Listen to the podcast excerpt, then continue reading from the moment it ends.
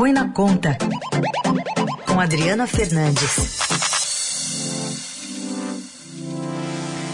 Hoje a Adri coloca a bola no chão e indica quais os reais impactos nos brasileiros, do que mais precisam, na verdade, com esses impasses do governo sobre PEC dos precatórios e o Auxílio Brasil, uma participação gravada hoje. Bom dia, Adri.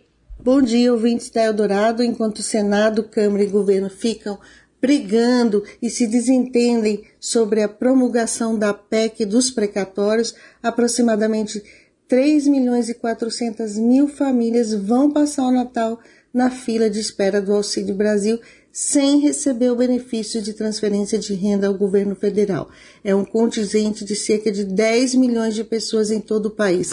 Sem a promulgação da PEC, o governo poderá pagar apenas o benefício mínimo de 400 reais para as 14 milhões e 500 mil famílias que já receberam auxílio em novembro e eram beneficiadas do extinto Bolsa Família antes da pandemia da Covid-19.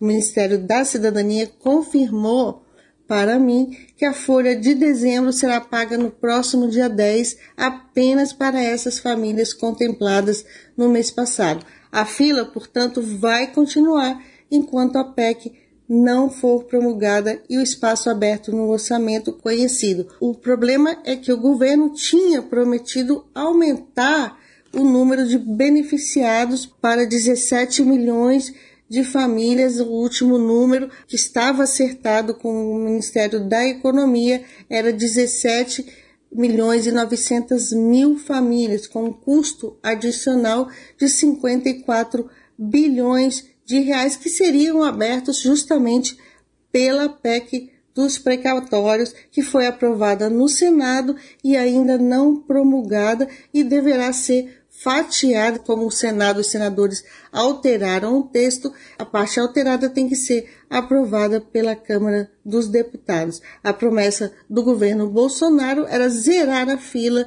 de cerca de 2 milhões de famílias, garantindo o pagamento de 400 reais para todas essas famílias. E sem a PEC, isso não vai poder ser feito. O Ministério da Cidadania diz que em janeiro será feito o pagamento retroativo, mas essa é uma decisão que ainda não está certa.